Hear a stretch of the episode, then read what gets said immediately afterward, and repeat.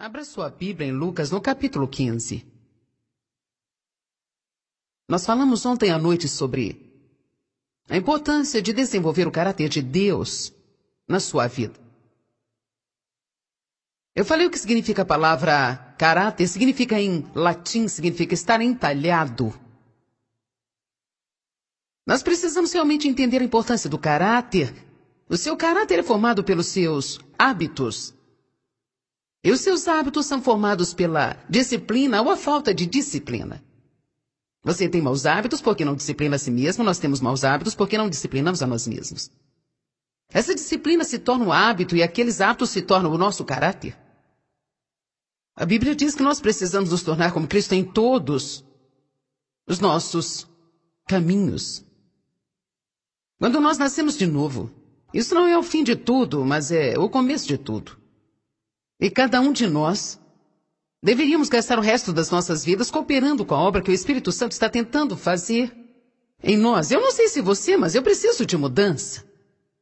Amém?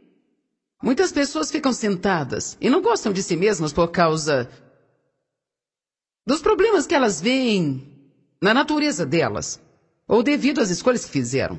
Mas ficar sentado pelos cantos, não gostar de si, sentindo-se culpado, não resolverá nada. O que você precisa fazer é pedir para Deus te ajudar a mudar e depois começar a aprender o que precisa e depois começar a cooperar com a obra do Espírito. Para ver essas mudanças acontecendo. Algumas pessoas gastam a vida inteira sentindo pena de si, mas nunca fazem nada para corrigir as coisas. Amém? Se sentir mal é bom desde que esteja havendo arrependimento, mas se for além disso, só te manterá preso. Alguma coisa da qual nunca conseguirá se livrar. Então nós realmente precisamos aprender mais sobre caráter. Como David estava falando sobre a nação, uma nação sem caráter finalmente acabará em colapso. Em Lucas capítulo 15, nós podemos ver a história do filho pródigo. Já ouvimos muito, eu tenho certeza, sobre essa história de várias formas, de vários ângulos diferentes. Mas há um mês atrás, eu percebi uma coisa que eu nunca tinha prestado muita atenção e nunca dei muita importância para isso, mas que diz muito. No verso 12 diz: E o mais jovem dos irmãos disse ao seu pai: Pai, dá-me. Eu desenhei um ciclo ao redor do dá-me. Pai, dá-me. Fico pensando quantos de nós nunca vão além de dizer: Pai, dá-me. Pai, dá-me. Dá-me. Dá-me. Dá-me. A parte da propriedade que me pertence. Mas se você der uma olhada no verso 19, ele diz: Eu não sou mais digno de ser chamado seu filho, faça-me como um dos seus servos. Eu desenho um ciclo ao redor do faça-me. Há uma grande diferença entre dar-me e faça-me. Se quisermos desenvolver o caráter de Deus, então precisamos começar a dizer: faça-me o que quiser que eu seja. Não estou tentando impressionar nem parecer santa, mas isso é algo que eu oro todos os dias. Faça-me do jeito que o Senhor quiser fazer-me. Ajuda-me a ser o que queres que eu seja, quer eu goste ou não, porque posso te garantir que algumas vezes não gostamos. Quando Deus começa a trabalhar nas nossas vidas, muitas vezes não gostamos disso da forma que nós nos sentimos, porque a questão é: existem coisas que achamos que precisamos e não precisamos. E existem muitas coisas que nós imploramos para Deus e pedimos para Ele que Deveríamos ficar felizes por não responder nossas orações, porque seria a pior coisa que nos aconteceria. Então, na nossa jornada com Deus, temos que exercitar muito a nossa confiança. Temos que confiar que quando as coisas não acontecerem do jeito que nós queremos que aconteçam, que Ele sabe mais do que nós e no final isso cooperará para o nosso bem. O que aconteceu com esse jovem entre o dá-me e o faça-me? Ele ficou miserável. Se nós formos ler lá, Diz no verso 13: Não muitos dias depois, o filho mais jovem ajuntou tudo o que ele tinha e viajou para uma terra distante. Lá gastou sua fortuna e desperdiçou-a, vivendo livremente. Bem, ele fez do seu jeito. Ele queria sair, ele queria ter a sua herança, ele queria sair e não ter nenhuma disciplina, nenhum controle próprio, ninguém lhe mandando fazer nada. Ele podia fazer o que ele quisesse fazer, a qualquer hora que quisesse. E, gente, isso é tudo que nós pensamos que queremos. Mesmo hoje, muitas pessoas querem ter a própria empresa. Porque elas não querem ninguém lhes dizendo o que devem fazer, elas nem sequer possuem os dons e nem os talentos para gerenciar um negócio próprio.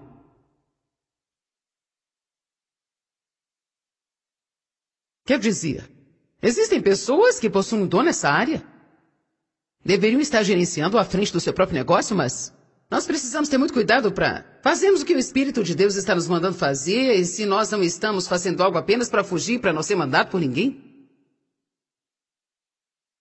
Ele conseguiu o que ele queria, certo? Conseguiu dinheiro, ninguém estava lhe dizendo o que fazer. Acordava na hora que ele queria, ia para a cama quando queria, comia o que ele queria comer, gastava o que ele queria gastar, andava com qualquer um que ele quisesse andar. Gente, agora tenho uma vida. Mas ela nos reserva surpresas. Quando você caminha na carne, é divertido por um tempo.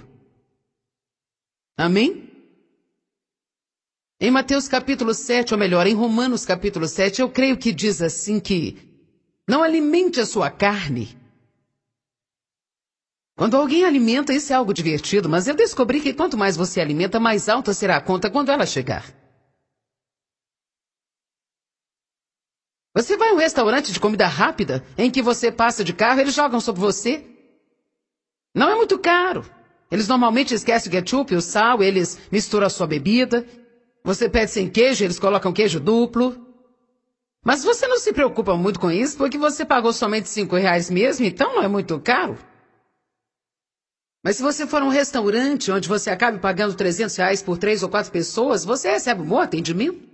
Se houver um farelo na sua mesa, eles chegam com um pequeno limpador e limpam tudo.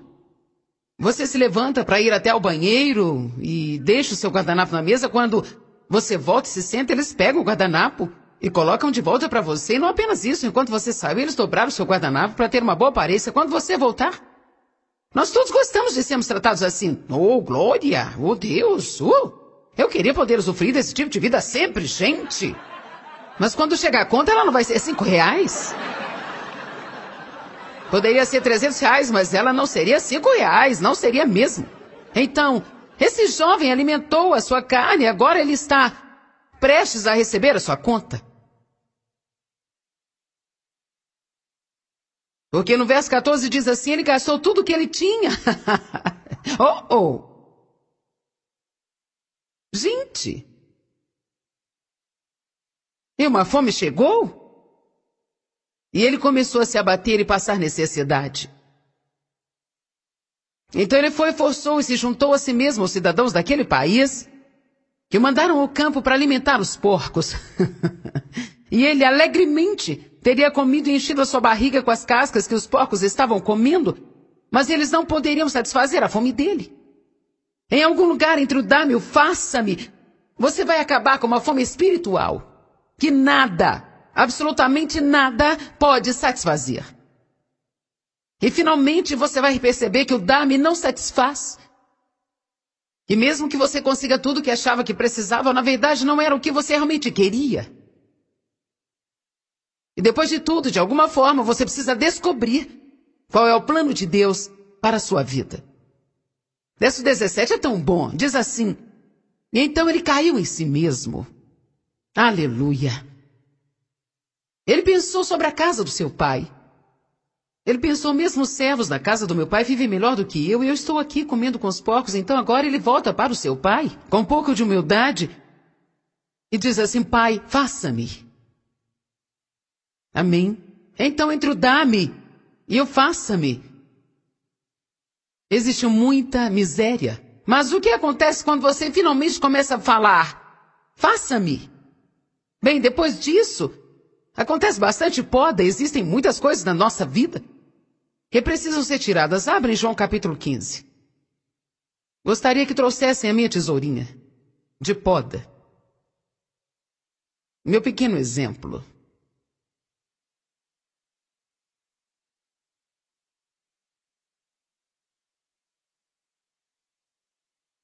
João capítulo 15. Nós iremos ler os primeiros cinco versículos. Diz: Eu sou a videira verdadeira. E o meu pai é o agricultor. Qualquer ramo em mim que não produz frutos, todos digam produzir frutos. Digam produzir frutos. Qualquer ramo em mim que não produz frutos, que pare de produzir, ele corta, poda, então corta e ele limpa e repetidamente poda todo o ramo que continua a produzir frutos, para que ele produza frutos maiores, mais ricos, mais excelentes. É bem interessante esse verso, porque ele basicamente diz que se você não produzir nenhum fruto, será podado. E se você produzir, será podado para que produza frutos mais ricos, mais excelentes. Então aqui está a conclusão: você é podado em produzir e não produzindo. Nós não conseguiremos fugir desse processo de poda, ele faz parte da vida. Amém? Bem, o que significa a palavra podar? A palavra podar significa cortar. Ou arrancar fora. Bem, você sabe, Deus pode começar a podar, mas ele vai acabar cortando. Ele pode começar com uma ferramenta pequena, como uma dessas duas aqui, ó.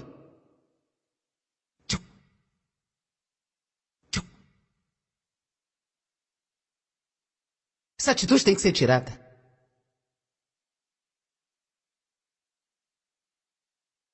Bem, sabe aquela pessoa que você encontra todas as noites? Aquele relacionamento precisa acabar. Você sabe todas aquelas compras pela emoção que você faz? Precisa acabar. Em cada um desses, nós ficamos assim: o que vai ser da minha vida, meu Deus? Eu não consigo entender. Deus está fazendo o que você lhe pediu. Ele está transformando você no servo dele. Mas quando você tem um progresso e começa a produzir um pouquinho de frutos, isso é legal, Deus ama os frutos. Mas ele enxerga alguém com quem ele pode trabalhar agora. E ele aumenta a fornalha. Porque você agora o ama. Você está acostumado com essa intimidade, essa comunhão, está entendendo a ideia de que não consegue fazer nada sem ele.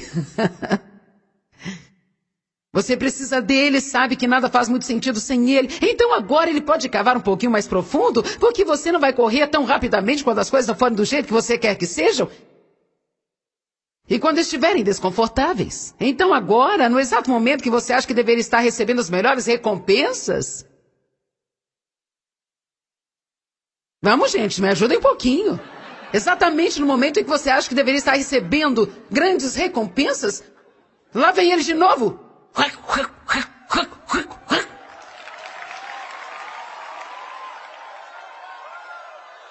E agora já não é mais apenas um galinho ou dois, uma folhinha ou duas, agora ele está buscando todo, todo aquele galho na sua vida que parece com tudo que está indo em direção a Deus, mas essa coisa está meio que assim.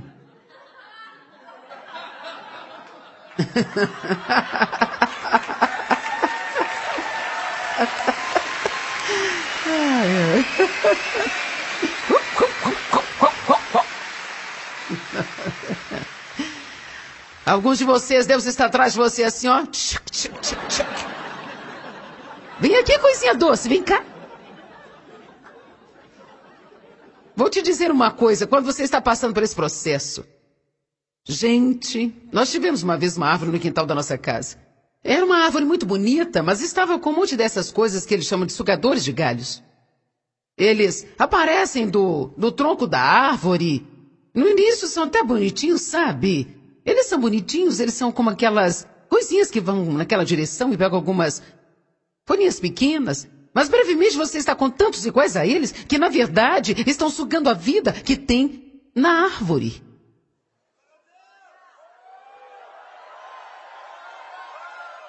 Pensando quantas pessoas que você ainda está dando acesso à sua vida que não fazem mais nada além de sugá-la.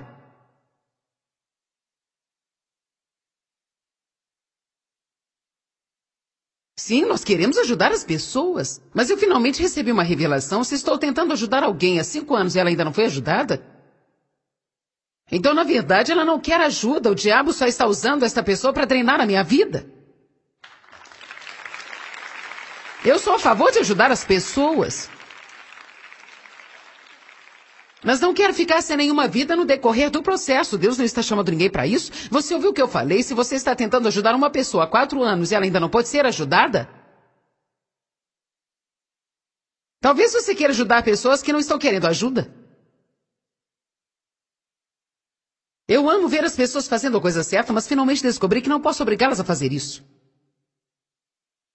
Tudo o que se pode fazer é falar para elas, o resto é entre elas e Deus.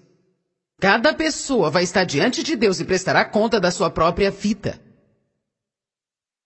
Existem certas coisas que nós precisamos deixar entre Deus e outra pessoa. Às vezes eu acho que se você continuar tentando ajudar e ajudar, e se você for a muleta delas para sempre, isso na verdade vai impedi-las de ter um relacionamento com Deus. Porque às vezes o que as pessoas precisam é não ter mais ninguém a recorrer a não ser Deus. Vamos, gente. Às vezes as pessoas precisam ficar miseráveis o suficiente para buscarem a Deus. Isso é exatamente porque Paulo, quando eles lidaram com o homem na congregação, que estava tendo problema na área de incesto, Paulo disse para tirá-lo da comunhão. Na verdade, ele disse para entregá-lo na mão do diabo. Eu não tenho certeza o que realmente significa, mas ele saiu de debaixo da cobertura da igreja e fora da cobertura do povo de Deus e eles foram instruídos a não se relacionarem com ele mais.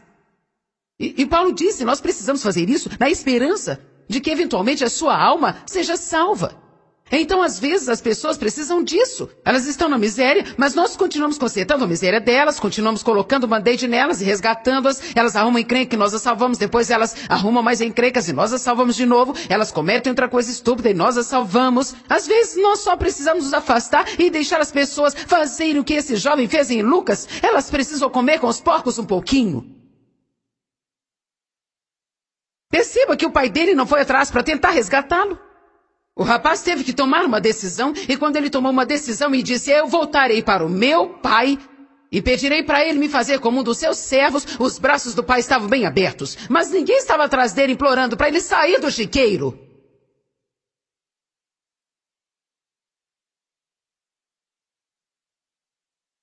Alguém que hoje precisa ouvir isso. Porque isso não era nem parte do que eu estava tentando pregar ou deveria falar a respeito. Alguém aqui precisa disso, porque você está deixando as outras pessoas sugarem a vida de você. Vamos, gente, alguém precisa ouvir isso e se segurar essa verdade hoje. Não consigo parar de falar sobre isso. Não deixe entrar no ouvido e sair pelo outro.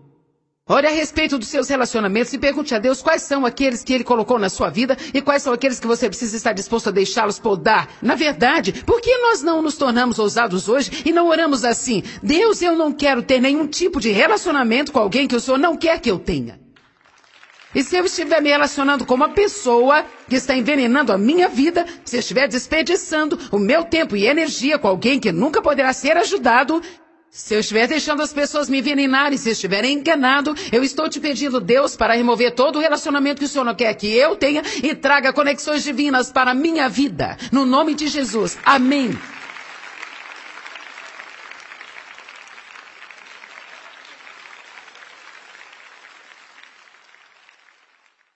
Todo ramo que não produzir frutos, ele poda. Todo ramo que produz frutos, ele poda para que ele produza frutos mais ricos e excelentes. Às vezes, durante o processo, você se sente como se estivessem te matando. Essa, essa árvore que nós tínhamos tinha três galhos sugadores na raiz.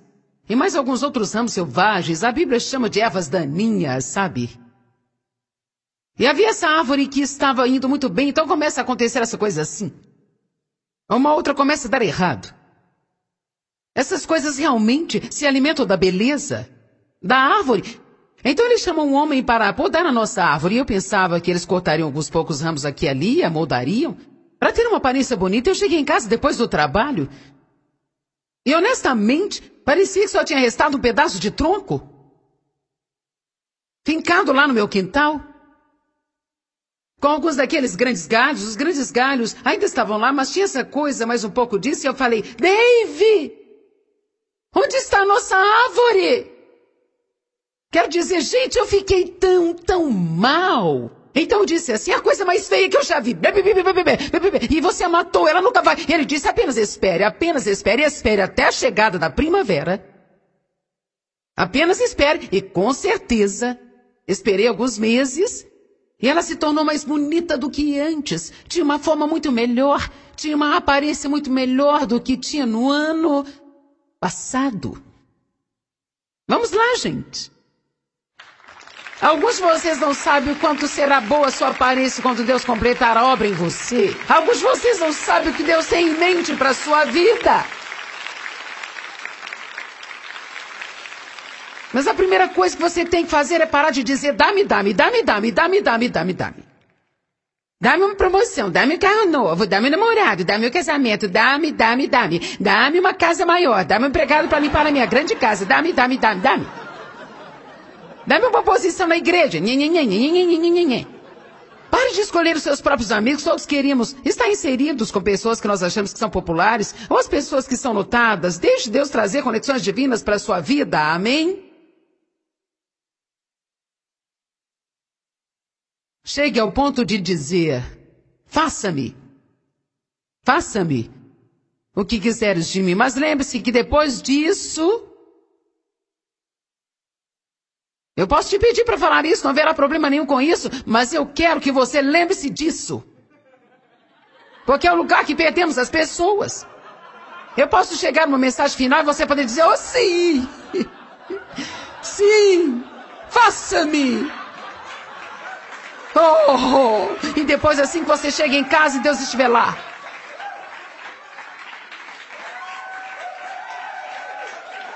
Eu fico parecendo uma tola o tempo inteiro pro seu bem, sabe de uma coisa?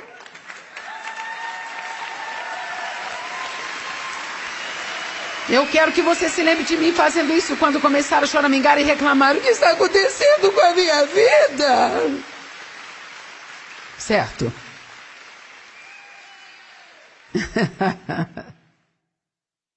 Talvez alguns de vocês precisem sair para comprar um desses para pendurar na parede. Eu acho que seria uma ótima ideia pregar um prego na parede e pendurar num lugar que você possa ver o tempo inteiro. Toda vez que você diz, eu não sei o que o Senhor está fazendo na minha vida, diga, ó oh, sim.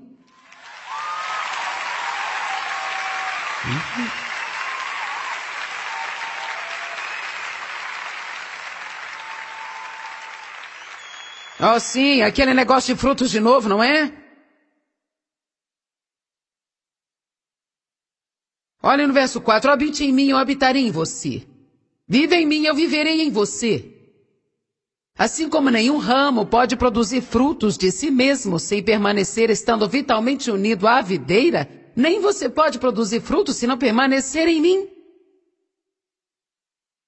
Eu sou a videira e vocês são os ramos, e quem vive em mim, eu nele, esse produz abundantemente frutos. Essa é uma promessa. Ele disse: habitares em mim, eu habitar em você.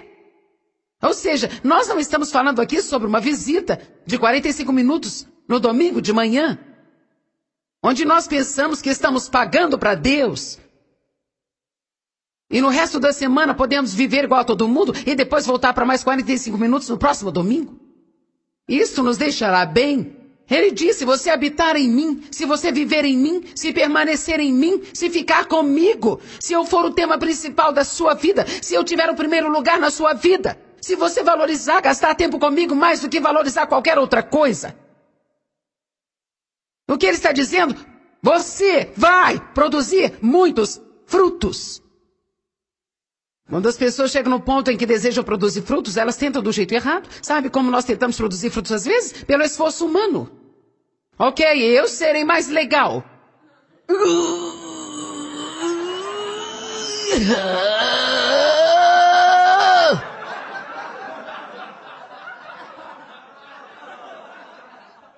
Ok. Eu vou tentar de novo.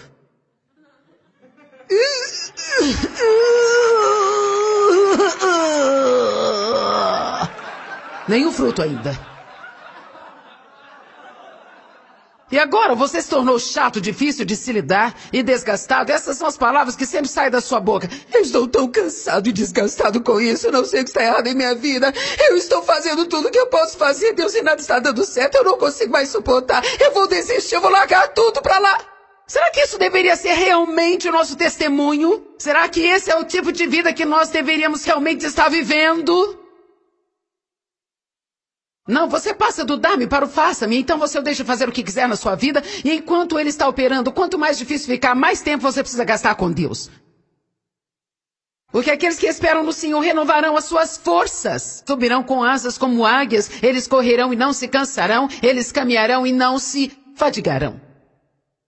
Eu estou tão agradecida de ter finalmente aprendido que eu posso ir para a minha cadeira de oração de manhã e posso gastar um pouco de tempo com Deus, posso ler a palavra posso conversar com Ele, e posso apenas sentar na Sua presença e posso dizer, sabe de uma coisa, Deus, eu não posso fazer nada sem Ti. Longe de Ti eu não posso fazer nada. Em mim, isto é em mim mesmo, não existe nada de bom. Eis-me aqui, eu quero que o Senhor faça de mim o que o Senhor quiser, mas é o Senhor que tem que fazer. Tudo que o Senhor me falar para fazer, eu estou disposto a fazer, mas mesmo assim o Senhor precisa me ajudar. Ajuda-me, Deus, faça através de mim o que o Senhor pode fazer, porque eu não posso fazer nada sozinha. Amém?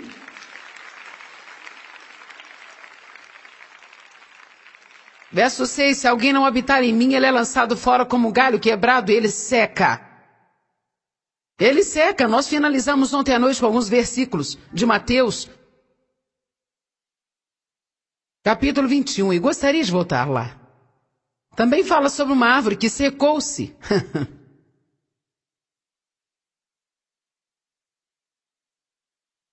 Mateus 21, 18.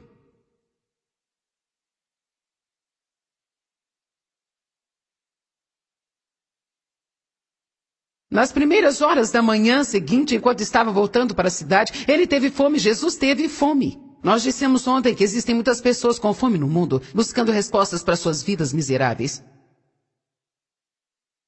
Nós deveríamos estar lhes mostrando algo que elas querem. E ele avistou uma figueira cheia de folhas acima da estrada. E ele foi até ela. Mas não encontrou nada além de folhas. Repitam, nada além de folhas. Vendo que na figueira o fruto aparece na mesma época que as folhas, então ele disse: Nunca mais crescerá frutos em ti. E a figueira secou-se de uma só vez. Então nós lemos em João 15, ele fala sobre secar. E agora nós lemos essa figueira aqui, que, na verdade, uma das traduções diz que Jesus amaldiçoou, e ela então secou. E o motivo foi porque ela tinha muitas folhas, mas não tinha nenhum fruto. E na verdade, se você estudar isso a fundo, quando uma figueira tinha folhas, ela deveria ter frutos debaixo das folhas. Então ela deixou Jesus perturbado, porque quando ele teve fome e procurou essa figueira que tinha folhas, ela não tinha nenhum fruto. Isso acontece muito no mundo hoje, porque nós temos um monte de adesivos pingentes de Jesus em nosso cristianês, e vamos à igreja e temos dez traduções da Bíblia e nossos gravadores de fitas, nós recebemos muitas pessoas da nossa casa e nós temos a biblioteca da Joyce Meyer, a biblioteca de outra pessoa e as fitas do Joe e babá. Nós nos sentimos tão espirituais porque nós temos todos esses materiais religiosos espalhados em toda parte. Mas a Bíblia diz que existe uma forma de conhecer os cristãos e somente uma forma.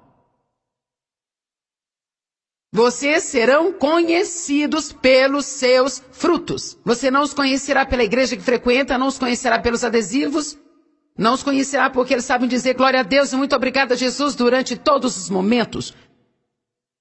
Vamos agora, eu estou falando para alguém aqui hoje. Vocês serão conhecidos pelos seus frutos. Amém?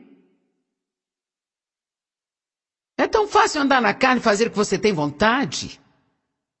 Mas vamos nos lembrar de que somos representantes. Você tem um trabalho. E o seu trabalho não é ficar sentado e receber todas as pregações. Você tem um trabalho, você tem um grande trabalho, sair para o mundo. De alguma forma, eu acho que às vezes o seu trabalho é maior do que o de alguém como eu, porque eu lido com cristãos a maior parte do tempo. Nós somos chamados para treinar, a Bíblia diz, para que você possa sair e fazer a obra do ministério. E você é aquele que precisa sair para trabalhar e sentar-se ao lado de incrédulos. Eu vou trabalhar e todo mundo com quem eu trabalho é cristão? Eu viajo na estrada com 60 pessoas que são todas cristãs. Meu marido é cristão e eu não tenho que ir para casa com um não cristão toda noite. Vamos, gente. Muitas vezes o seu trabalho é maior do que o meu. É por isso que você precisa dar uma parada em conferências como esta toda vez que você tiver uma oportunidade de ouvir uma pregação ungida, porque você precisa muito da palavra e precisa muito da força que vem de Deus e você precisa gastar muito tempo com Deus para que você possa sair por aí e ser o que você deveria ser.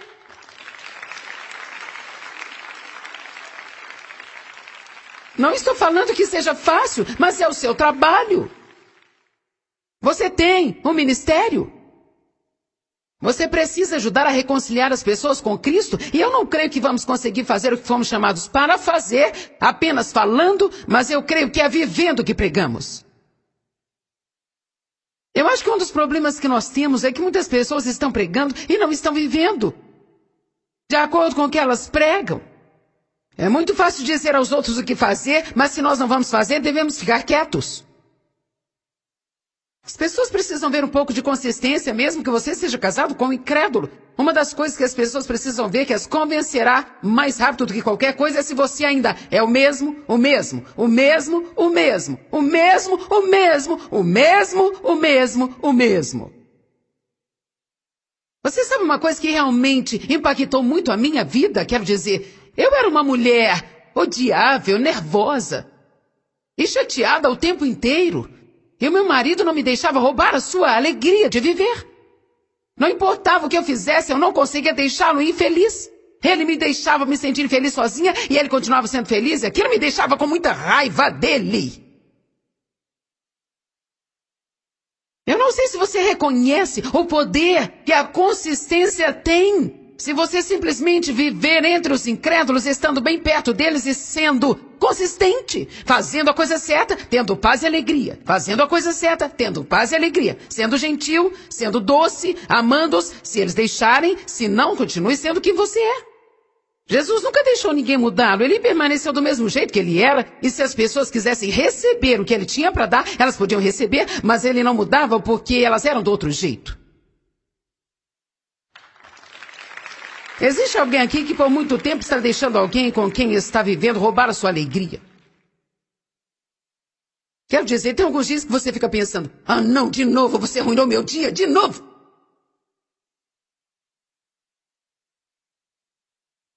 Bem, você é aquele que decide se alguém vai arruinar o seu dia. Amém? O Dave não me deixava arruinar o seu dia. Ele as crianças brincavam, ele colocava gominha no cabelo delas. E elas colocavam gominhas no cabelo dele. E sabe, ele não colocava gominha neles, eles é que colocavam nele, sabe? Ah, papai. E eu estava do outro lado cuspindo fogo com muita raiva. E...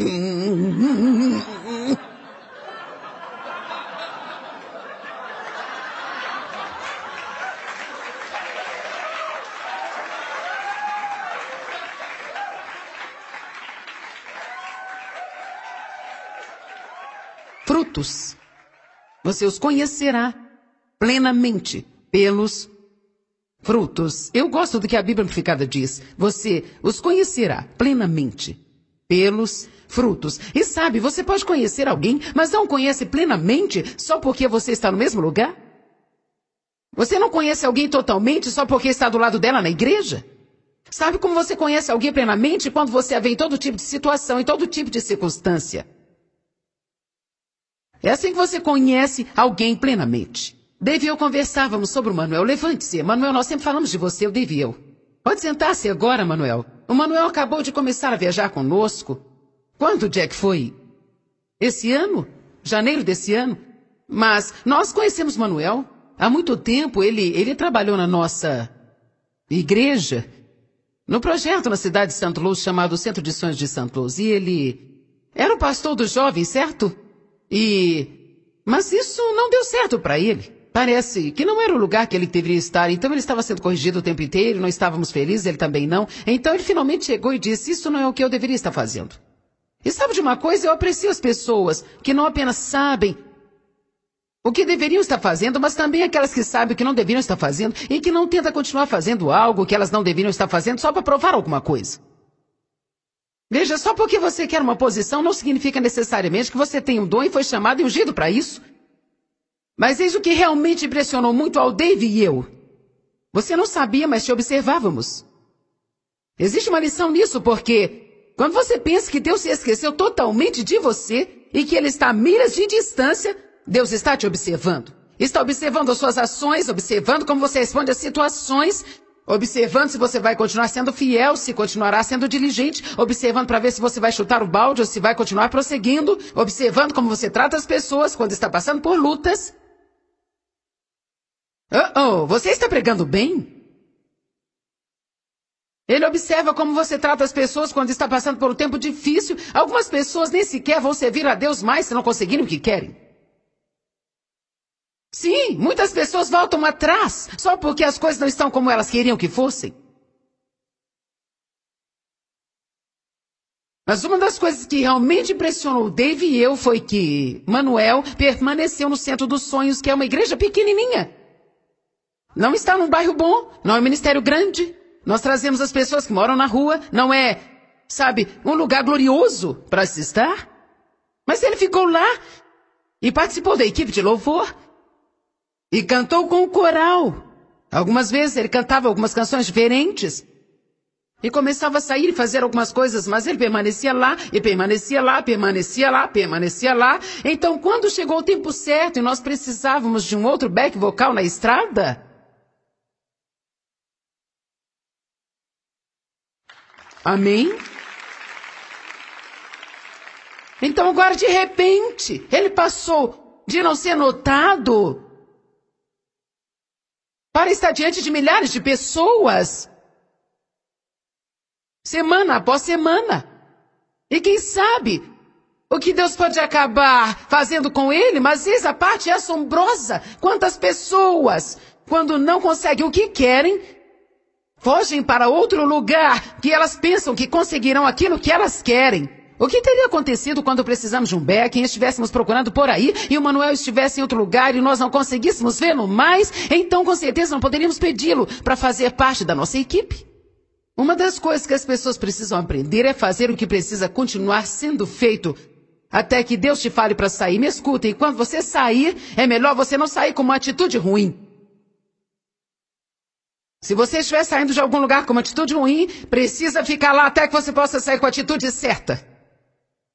Porque se você sair com uma atitude ruim, vai entrar com uma atitude ruim e eu não vou querer você se tiver uma atitude ruim. Amém? A história da Jack é bem parecida, eu não tenho tempo para contá-la, mas a Jack acabou de começar a liderar o louvor. De novo este ano, mas ela liderava o louvor conosco há 20 anos atrás, ela foi uma das minhas primeiras líderes. E eu provavelmente não seria impróprio em dizer que, durante aqueles 20 anos que ela passou entre o dá-me e o faça-me, ela disse, ó oh, sim. Eu aposto que ela poderia contar uma história ou mais. Deus precisa nos preparar. Já se sentiu como se Deus estivesse procurando com desses, Jack? Uhul, ela disse, ó oh, sim. Eu sei pelo que ela passou, eu sei por onde ela andou, eu sei que basicamente o sonho dela morreu e ela precisou colocá-lo no altar. E então, à meia-noite, quero dizer literalmente à meia-noite, nós estivemos em contato por todos esses anos. Não muito, mas tínhamos contato. Ela saiu para o seu próprio ministério, então nós Perguntamos para ela se ela gostaria de nos ajudar no ministério profissional. Serei bem honesta, não era porque eu tinha que ter alguém trabalhando no ministério. Eu queria ajudá-la a adquirir experiência, ter um lugar para ensinar e um lugar para ministrar, para que ela pudesse ter experiência. Eu sempre senti que devia continuar em contato com ela, eu sempre a amei. Eu a ajudava em diferentes momentos e a apoiava. Nós, na verdade, raramente gastávamos tempo juntas. E então, de repente, eu precisava de um líder. E depois de uma semana eu devo ter ouvido umas sete pessoas me falando o quanto a Jack era uma bênção. Agora, sabe uma coisa? Eu comecei a dizer, não, ela é rock demais para mim. Ela sabe disso, ela sabe o que eu lhe disse. Porque afinal de contas, sabe, eu estou na meia idade. Eu não tenho essa certa imagem. Existe certo tipo de pessoas que chegam aos nossos cultos e podem não gostar do seu cabelo vermelho.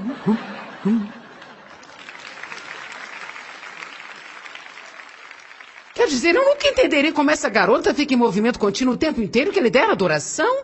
Eu falei para a Laura hoje de manhã, eu disse que eu estava trocando as minhas pernas e eu iria acabar caindo aqui.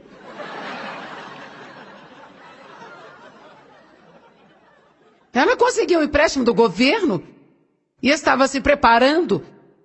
Domingo eu liguei para ela e disse: Podemos tomar um café? Ela estava se preparando para a próxima quarta para pagar as taxas para entrar na faculdade para se tornar uma psicóloga. Porque ela tinha pensado que Deus não iria usá-la na música. Porque ela tinha esperado todos esses anos e tinha passado por todas essas coisas e agora nada estava acontecendo. Alguém precisa ser encorajado hoje? Então nada estava acontecendo para ela naquela área. Mas Deus estava observando. E falando para as pessoas, ela não sabia que enquanto estava pegando o empréstimo do governo para se tornar uma psicóloga, sete pessoas diziam quanto eu precisava dela no louvor. Você não sabe o que Deus está fazendo atrás das cenas. Você não sabe o que talvez Deus esteja arranjando para você agora mesmo. E tudo o que Ele quer é que você seja consistente, consistente. E sabe, eu nem precisei perguntar a Jack o que ela disse para Deus.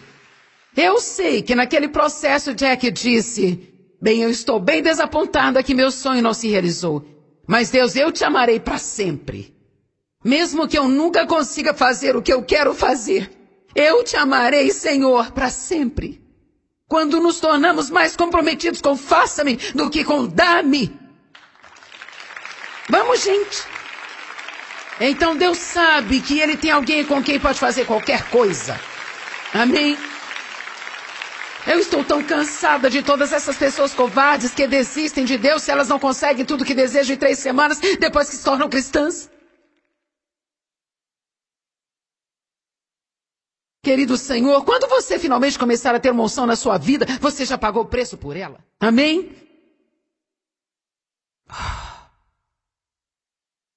Se você não permanecer nele, você seca. Se você não habitar nele, você murcha.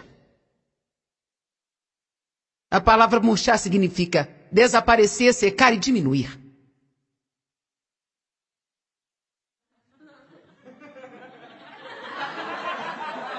Olha, sabe, eu acho que não conseguirei cumprir isso antes de Jesus voltar. Estou tão cansado e doente de estar cansado e doente.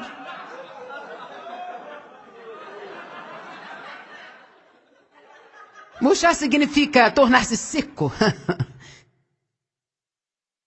e sem seiva. Tornar-se menor por perda de hidratação corpórea. Perder a sua vitalidade, sua força e o seu frescor. Sim. Temos que permanecer renovados nele. Continuar entusiasmado, continuar maravilhado. Vamos, não fique tão acostumado com o que antes maravilhava e agora te deixa chateado.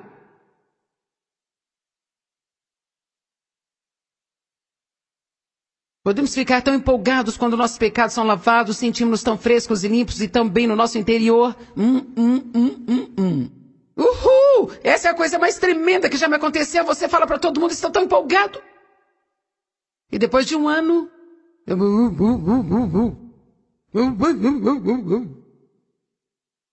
Deus me falou no começo deste ano: viva maravilhada! Fique maravilhada! Está sendo usada.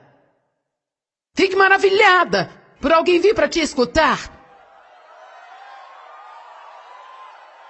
Nós deveríamos continuar maravilhados. Você sabe quantas reuniões que eu fiz com 50, 60 pessoas? Por muitos e muitos e muitos e muitos anos, nos porões e salas de jantar que ainda estavam cheirando a frango frito do jantar da noite anterior?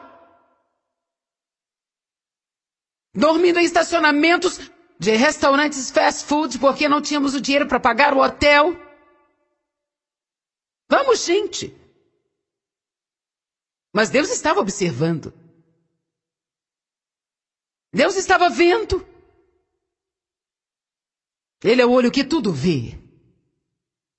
Ele vê todas as coisas. E sua recompensa chegará? Se você for fiel e diligente. Não vire uma daquelas árvores murchas, sem frutos, que você não pode nem sequer dizer que tipo ela é, porque existem tantos galhos sugadores ao redor dela. Vocês estão me entendendo hoje?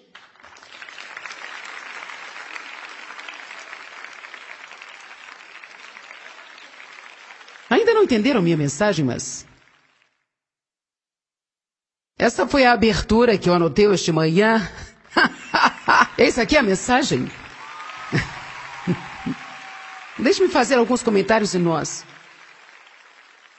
Começaremos a fazer o fechamento disso. Muitas pessoas hoje têm o que eu chamo de carisma sem caráter. O que é carisma? O que é uma pessoa carismática? Um grande charme pessoal, magnetismo, inteligência, beleza, habilidade de representar, dons e habilidades divinamente inspirados, estar apto a conquistar a devoção de um grande número de pessoas. Mas sabe, muitas pessoas possuem dons que podem levá-las para algum lugar, mas quando chegam lá não possuem caráter para permanecer. Às vezes é tão perigoso porque Deus nos concede dons, nós nascemos com dons, mas os frutos precisam ser desenvolvidos. Os dons sem nenhum fruto é perigoso porque ele se torna como aquela árvore com folhas, mas sem nenhum fruto, tem uma boa aparência externa. Mas as pessoas estão muito desapontadas com os cristãos e elas estão desapontadas com os líderes cristãos. E nós precisamos fazer tudo o que pudermos fazer para ajudar a restaurar a credibilidade ao nome do cristianismo. Nós não temos credibilidade mais com as pessoas. Para muitas pessoas, um cristão é uma piada. e nós precisamos fazer o que pudermos para restaurar a credibilidade. Eu quero que as pessoas confiem em mim. Quero que elas saibam que podem depender de mim. Eu quero que creiam que o meu coração é reto. E a única maneira disso acontecer é quando as pessoas virem você consistentemente em qualquer situação fazendo o que é certo. Seja corajoso. Mantenha sua palavra. Se você disser para alguém que irá fazer alguma coisa, faça. E se não puder fazer, não ignore isso. Vá falar para ele porque você não pode fazer e peça-lhe que perdoe você. Mantenha sua palavra. Essa é uma das facetas mais impressionantes do caráter de Deus. Ele não é homem para que minta. Seja honesto. Não leve para casa todas as borrachas, clipes e canetas do escritório só porque você acha que eles não te pagam tão bem.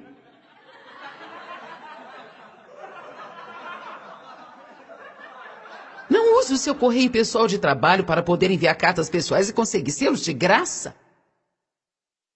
Não fique sentado navegando na internet quando ninguém está vendo. Se você sair para as compras, e acidentalmente colocarem alguma coisa a mais na sua sacola, não tente se convencer de que Deus abençoou você. Deus não vai roubar de uma loja para abençoar você.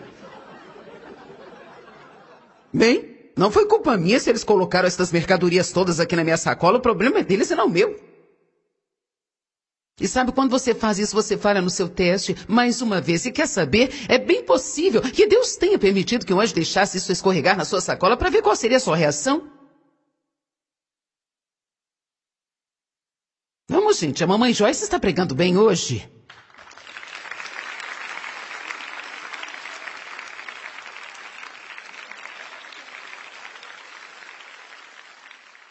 Certa vez eu comprei um par de sapatos estava olhando uma bolsa que combinava com ele, mas eu decidi não comprar. Eu acho que deixei o vendedor confuso e ele acabou colocando a bolsa na sacola com os sapatos, mas só me cobrou os sapatos. E quando eu cheguei em casa, eu estava com aquela bolsa que eu tanto queria. Houve um tempo que eu teria que lutar muito para decidir o que fazer naquela situação. Isso aconteceu alguns anos atrás, então eu fui sábio bastante para saber que de qualquer jeito eu precisava devolver aquela bolsa. Bem, eu a levei de volta, tive que gastar gasolina, o meu tempo, para devolvê-la. E o vendedor me disse: Isso é incrível. As pessoas geralmente não fazem assim. Muitas pessoas teriam ficado com ela. Que testemunho nós podemos dar? Quando somos honestos, ou quando somos pessoas íntegras, ou quando somos gratos, quando somos gratos. E quando usamos boas maneiras e não somos mal educados.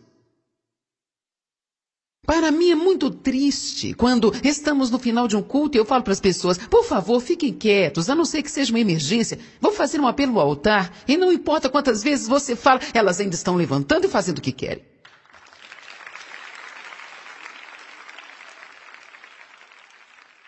Nem eu não sabia que ia demorar tanto, sabe de uma coisa? Se você estiver com pressa, então sente-se lá no fundo para quando sair não perturbar as pessoas no culto. Eu sei que algumas precisam trabalhar, outras possuem babás, eu sei disso, mas se o único motivo de você estar saindo é porque você está cansado de estar aqui, quer chegar em casa para ver o jornal e não quer pegar num trânsito engarrafado, então isso é rude, egoísta e autocentralizado também não é respeitoso para com a pessoa que esteve pregando a noite inteira.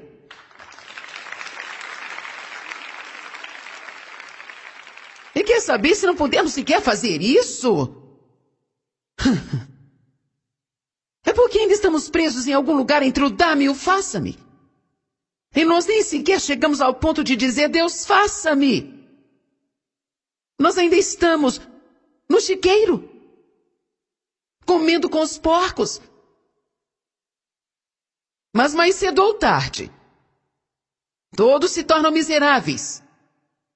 O suficiente para dizer, ok? Eu entendo. Eu desisto. Faça a tua vontade em minha vida. Amém? Produza muitos frutos na sua vida. Amém? Um dos meus álbuns de estudos favoritos é sobre os frutos do Espírito. Eu quero muito que as pessoas andem no Espírito. Você será conhecido pelos frutos. Não seja alguém com uma personalidade magnética mas que entre quatro paredes você está maltratando todo mundo ao seu redor. Amém. Não tem apenas folhas, mas tenha frutos. Aleluia. Em tudo que fizer, não fique preso no dame por toda a sua vida. Passe para o faça-me. Passe pelo processo de poda. Vai, passe pelo processo de poda. Vai, atravesse. Vai, atravesse. Vá e atravesse. Tenho certeza que nem sempre foi fácil para o Manuel ficar sentado lá, na igrejinha escondido, quando ele tinha um grande sonho, uma grande visão. Não é fácil para ninguém ficar parado quando ele deseja estar fazendo algo. Mas chega um momento que Deus fala para você ir ou que você precisa fazer algo. Eu trabalhei numa igrejinha em Santo Luz e Deus me falou, pegue o seu ministério agora e vá para o norte, sul, leste e oeste também. Mas eu não saí de qualquer jeito, nem sequer saí porque eu queria. Normalmente, quando chega o tempo de Deus na sua vida, Ele precisa te apressar.